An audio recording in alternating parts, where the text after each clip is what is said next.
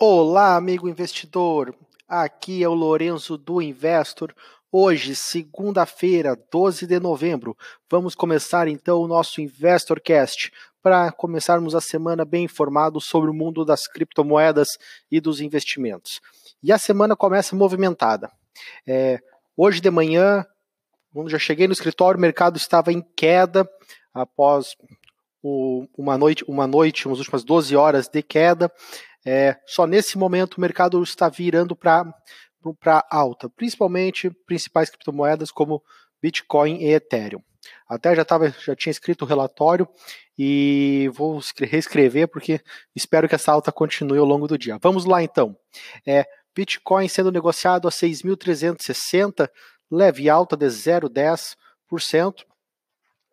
E interessante, o que, que aconteceu com o Bitcoin? Vamos Vou abrir o gráfico aqui, depois o nosso relatório vai ficar bem explicadinho também com, com figuras para vocês verem direitinho.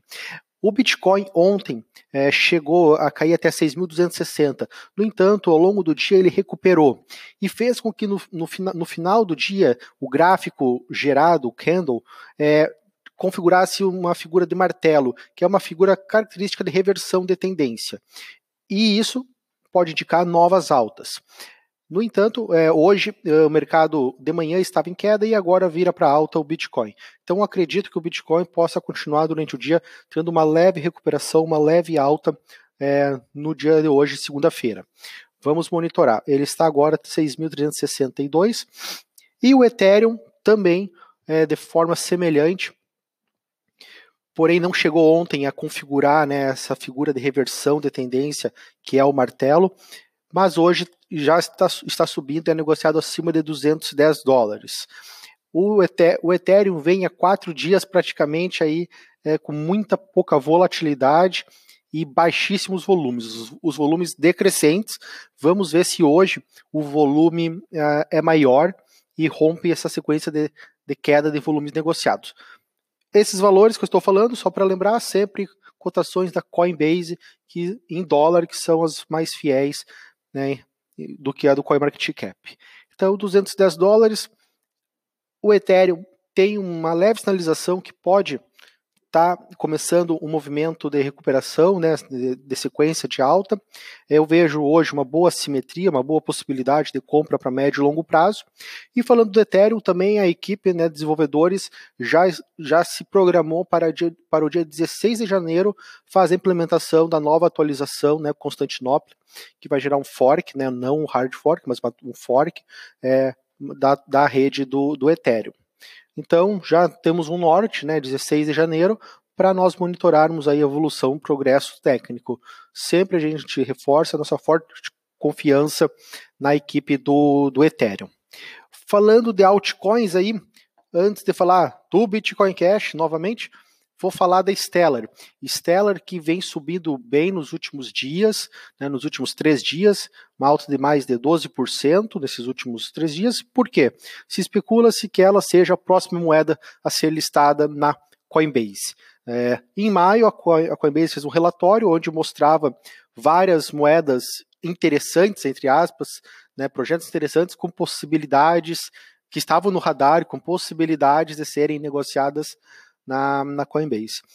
E entre elas está o Stellar. BAT e ZeroX estavam, né, já foram listadas, então o pessoal está acreditando que Stellar seja próxima.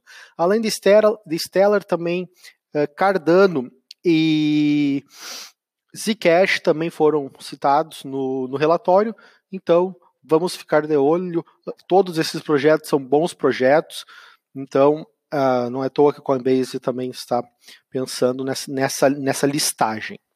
Falando então agora então do Bitcoin Cash, novamente. Bitcoin Cash passando, estava passando por um forte movimento de queda, chegou a ser negociado abaixo de 500 dólares, a 495 dólares. No entanto, nas últimas, nas últimas horas, na verdade, nas últimas quatro horas, ele iniciou uma recuperação forte. Nessa hora agora que nós estamos, ele está em alta e já bate 530 dólares. Né? Então, uh, continua né, a guerra né, do Bitcoin Cash. entre Bitcoin, equipe do Bitcoin ABC e equipe do Bitcoin SV. Então, então como eu já falei ontem, o, o poder de processamento, o hash rate da rede está, está crescendo. No entanto, é, os defensores do Bitcoin SV, Satoshi Vision, já estão com mais de 60% do poder computacional. No entanto, a, a, isso não está refletindo de forma muito significativa no preço, né, do preço futuro do Bitcoin SV que a gente tem por base a Poloniex. Então, é, ainda é em torno de três vezes o valor do Bitcoin ABC, três vezes maior do que o Bitcoin SV, mesmo com o hash rate do pessoal do Bitcoin SV estando mais forte. É, a semana promete, ninguém sabe como vai terminar isso.